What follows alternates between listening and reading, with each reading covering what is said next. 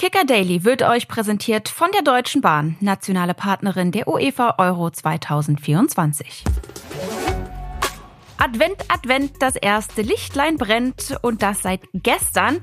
Aber das passiert ja im Dezember jedes Jahr aufs Neue und ist nichts Besonderes, dass die deutsche U17 in einem Jahr aber Europameister und zum allerersten Mal auch Weltmeister wird. Das ist ein echtes Ding und über diesen Erfolg sprechen wir natürlich heute, Carsten. Genau, da freue ich mich, Caro. Und zwar auch sehr, dass Jotti Schatzia Lexiu, der sportliche Leiter Nationalmannschaften beim DFB, bei uns zu Gast ist. Das aber alles erst gleich in unserem Thema des Tages. Vorher gibt's die News vom Montag kurz und kompakt für euch. Ein Jahr nach der Winterfußball-WM in Katar äußerte UEFA-Präsident Alexander Tscheferin sich jetzt in einem Interview dazu. Die Winter-WM war nicht gut für den Fußball und es wäre unklug, eine Wiederholung in Erwägung zu ziehen, sagte er, da sie den Zeitplan der Wettbewerbe und die nationalen Ligen belastet. Damit spricht Tscheferin sich indirekt gegen eine Winterneuauflage aus, wie es ja möglicherweise 2034 in Saudi-Arabien passieren könnte. Offene Kritik an der Vergabe Vergabe nach Saudi-Arabien als Ausrichter äußerte Schäferin allerdings nicht. Schon in der dritten Runde, in der die Erst- und Zweitligisten einsteigen, kommt es im englischen FA Cup zu einem echten Topspiel. Der FC Arsenal empfängt den FC Liverpool. Ja, der aktuelle Tabellenführer gegen den Tabellenzweiten. Ein hartes Los für den Zweiten ähm, aus Liverpool mit Jürgen Klopp der mit seinen Reds zwar 2022 den FA Cup einmal gewonnen hat, ansonsten aber nie äh, bis ins Viertelfinale gekommen ist in diesem ältesten Pokalwettbewerb der Welt. Und zudem kommt es Anfang Januar in dieser dritten Runde erstmals seit 2015-16, als beide noch in der Premier League waren, zum emotionalen Nordost-Derby zwischen dem AFC Sunderland und Newcastle United. Nach dem 1 zu 1 gegen Bayer Leverkusen hatte ja Dortmund-Trainer Edin Terzic die Leistung von Schiedsrichter Daniel Siebert kritisiert. Terzic hatte nach dem Kontakt von Edmund Tapsoba gegen Karim Adeyemi in der 73. Minute einen Elfmeter für den BVB gefordert. Daniel Siebert hingegen hat sich nun mit Abstand dazu geäußert und sieht es immer noch als richtige Entscheidung an, in der Situation keinen Elfmeter zu geben, da der Kontakt nicht die Ursache für den Sturz sei. So die Einschätzung von Siebert. Ja, finde ich richtig, äh, dass Daniel Siebert auch mal öffentlich dagegen hält, weil Terzic hat sich da meiner Meinung nach vergaloppiert. Das war nix, also nicht genug für einen Elfer. Adeyemi hat sich da zwischen zwei Leute reingeschmissen und wo ich allerdings nicht bei Siebert bin, äh, er hat selber angesprochen, dass er bei Chance Einsteigen gegen Palacios auch keinen Elfer gegeben hat und das so ein bisschen verglichen. Bei Chan gegen Palacios, da hätte es allerdings für mich Strafstoß geben müssen.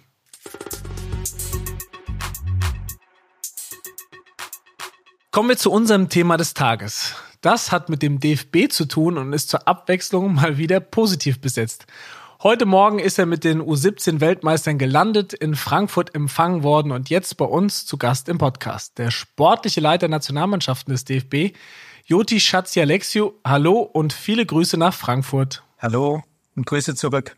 Ja, Herr Schatzi-Alexiou, hat Ihnen die U17 nach längerer Zeit mal wieder Spaß an der Arbeit zurückgebracht? Absolut. Ähm, die Jungs haben ein sensationelles Turnier gespielt, haben Deutschland hervorragend vertreten, gekämpft bis zum Umfallen, äh, bis zur letzten Minute.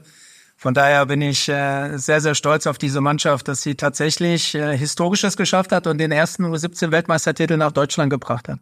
Wie war denn der Empfang heute in Frankfurt am Campus und dann eben auch am Römer? Wie wurden Sie gefeiert? Ja, selbst äh, heute Morgen, wir sind sehr früh gelandet und um äh, 8 Uhr waren schon sehr, sehr viele Mitarbeiter äh, vom DFB hier, sehr viele Journalisten. Äh, natürlich ist die Aufmerksamkeit äh, jetzt heute auf die Jungs sehr, sehr groß und äh, ich glaube, sie haben das genossen und schlussendlich, und das fand ich war auch ein Highlight, durften wir uns ähm, mit den Spielern im Goldenen Buch der Stadt Frankfurt eintragen, wurden vom Oberbürgermeister Mike Josef äh, eingeladen.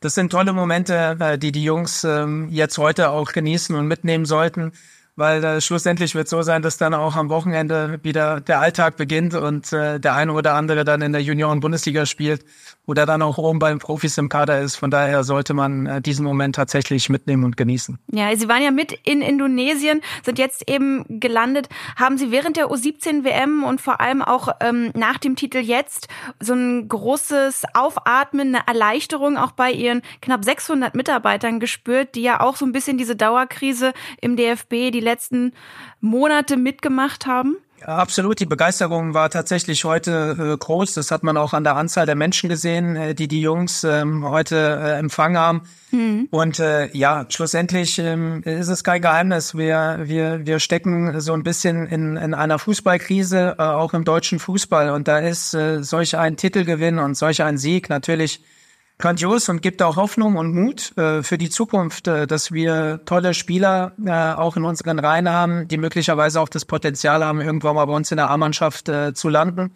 Und äh, von daher ähm, ist es ein sehr, sehr schönes Gefühl. Wenn Sie es schon selber ansprechen, mit der Bitte um kurze Aufzählung, wen können wir denn bald oder irgendwann mal in der A-Nationalmannschaft erwarten von den Jungs? Genau, das ist der Klassiker, dass äh, nach solchen Turnieren natürlich dann immer viele Namen kursieren. Schlussendlich und das ist, glaube ich, wichtig. Das hat die Mannschaft gezeigt. Äh, egal welche Hautfarbe, egal welche Religion, die Jungs haben äh, zusammengehalten, haben für Deutschland gespielt, haben wirklich alles für ihr Vaterland gegeben, uns sehr, sehr würdig, äh, nicht nur in Indonesien, sondern auf der Welt vertreten. Und äh, das war ein Sieg der mannschaftlichen Geschlossenheit, äh, eines bunten Haufens, äh, den wir in Indonesien mit dabei hatten. Und von daher äh, glaube ich, äh, wäre es unfair, jedem Einzelnen, der jetzt dabei war oder auch die Spieler, die äh, bei der Europameisterschaft dabei waren und jetzt verletzungsbedingt nicht dazukommen konnten, äh, da jetzt irgendjemanden aufzuzählen. Äh, schlussendlich sind es dann alle äh, geworden, die dann mit dabei waren. Ja, Christian Wück hat bei uns seinen nächstes Jahr schon auslaufenden Vertrag angesprochen. Haben Sie jetzt auf dem Rückflug schon mit ihm verhandelt oder wie sind die Pläne des DFB mit dem aktuell erfolgreichsten Juniorencoach? Ja, das stimmt. Es gab kein äh, Blankopapier im Flieger und keine schnelle Unterschrift und äh, äh, tatsächlich unabhängig äh, von dem Erfolg, äh, den wir jetzt hatten. Äh, ich kenne Christian jetzt über seine gesamten äh, Jahre beim DFB, habe ihm auch auch mit äh, zum DFB geholt und äh, sehe einfach, wie er mit den Jungs arbeitet äh, und wie er sie weiterentwickelt. Das ist eigentlich ein entscheidender Schlüssel. Wenn dann noch der Erfolg dazu kommt, äh, dann ist es hervorragend, äh, dann passt es. Und ich freue mich auch persönlich sehr für ihn und äh, hoffe, dass er dann auch lange beim DFB bleibt. Ist ja keine Einbahnstraße, er muss ja auch noch zusagen. Aber mit Sicherheit wird er da auch ein Angebot bekommen. Da dürfen wir gespannt sein. Jetzt wurde die U17 ja schon von vielen, von Experten, von Fans und so weiter zum Vorbild erkoren. Ist es aus Ihrer Sicht zu viel des Guten oder kann sich tatsächlich die A-Nationalmannschaft was von Noah Davich, Paris Brunner und Co. abschauen? Ja, der Zusammenhalt war ja schon sehr besonders äh, in dieser Mannschaft. Ich hatte tatsächlich die Woche äh, direkt nach dem Halbfinale mit unserem äh, Co-Trainer Sandro Wagner telefoniert, hat ihm zum Geburtstag äh, gratuliert und er hat mir einfach zurückgespielt, wie viel Kraft äh, diese Mannschaft auch ihm gibt und äh, wie viel Kraft sie äh, ihm schenkt und übermittelt.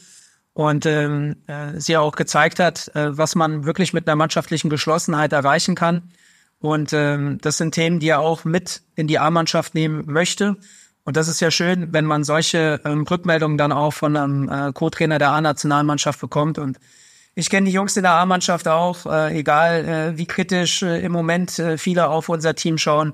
Auch da bin ich begeistert äh, ähm, äh, oder äh, bin davon überzeugt, äh, so rum, dass äh, sie äh, einen begeisterungsfähigen Fußball jetzt auch im nächsten Sommer spielen werden und auch äh, große Chancen haben, um den Titel zu spielen.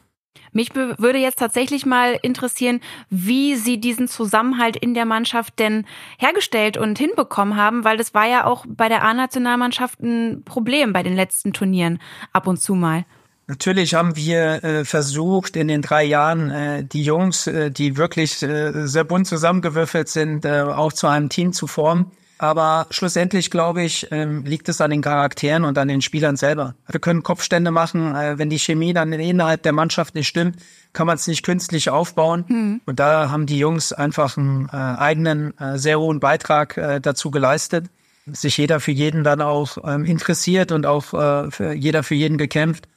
Und schlussendlich ist das dann auch ein Verdienst und das Ergebnis, was wir jetzt erlebt haben. Jetzt sind wir am Wochenende nicht nur Weltmeister geworden, sondern es wurden am Wochenende eben auch die Gruppen bei der EM im nächsten Jahr ausgelost. Und äh, wenn man da auf die deutsche Gruppe guckt, würden Sie sagen, ähm, man hatte ein bisschen Losglück, weil man dieser möglichen Todeshammergruppe, die da gedroht hat, so ein bisschen äh, dem entgehen konnte? Ja, zur Wahrheit gehört definitiv, dass es hätte schlimmer kommen können, aber äh, schlussendlich äh, es ist keine Floskel. Ähm, Im Endeffekt ist es eine Europameisterschaft. Äh, natürlich haben wir auch den Druck, zu Hause äh, direkt zu performen.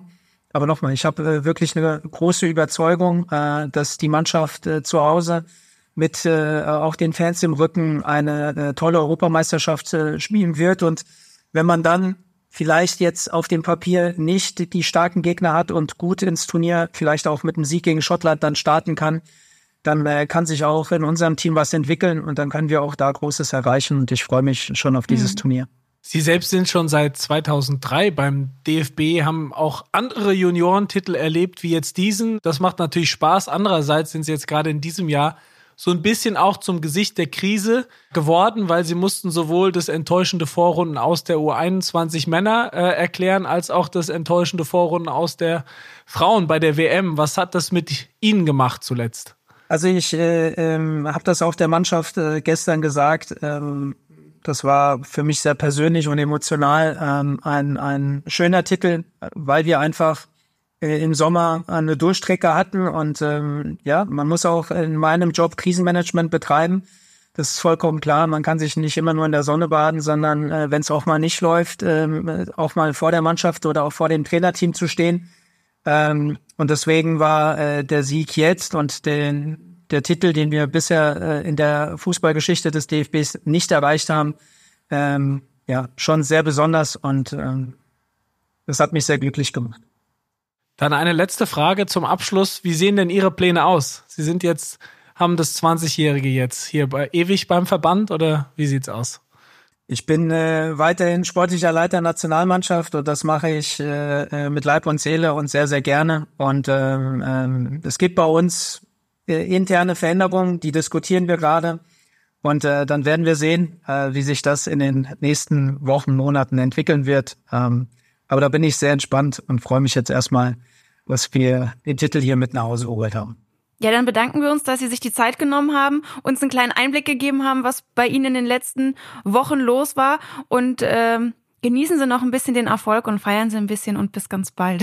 Herzlichen Dank, war mir eine Freude. Alles Gute. Tschüss. Tschüss. Ja, noch mehr zur Auslosung gibt's auf unserem YouTube-Kanal. Im Kicker Weekly analysiert Marc Wiese mit unserem Host-Kollegen und Nationalelf-Experten Matthias Dersch ausführlich die Frage, hatte Deutschland wirklich Losglück? Klickt euch da mal rein.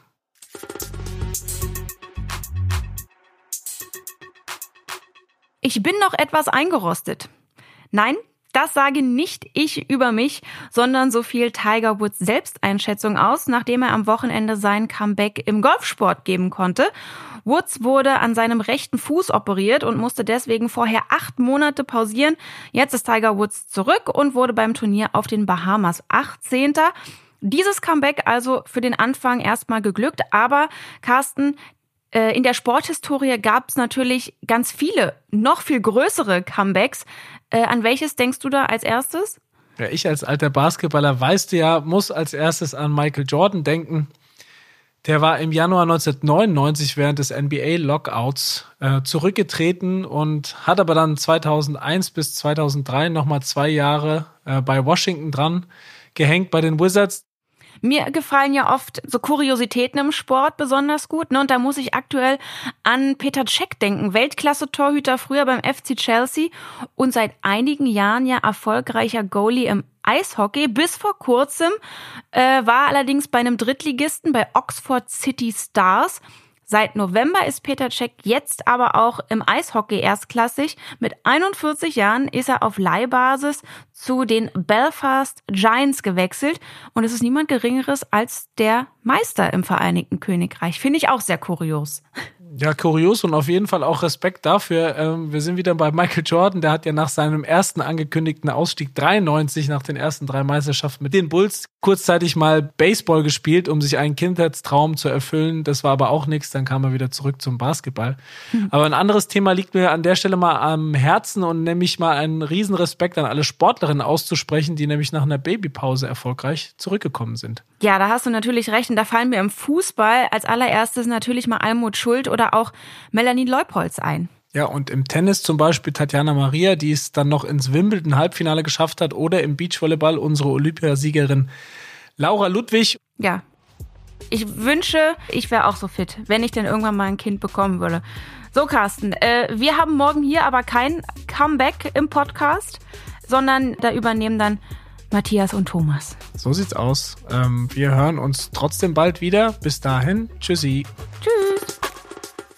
Kicker Daily ist eine Produktion des Kicker in Zusammenarbeit mit ACB Stories. Redaktionsschluss für diese Folge war 14 Uhr. Wenn euch Kicker Daily gefällt, freuen wir uns sehr über eine positive Bewertung auf eurer liebsten Podcast-Plattform und wenn ihr uns weiterempfehlt.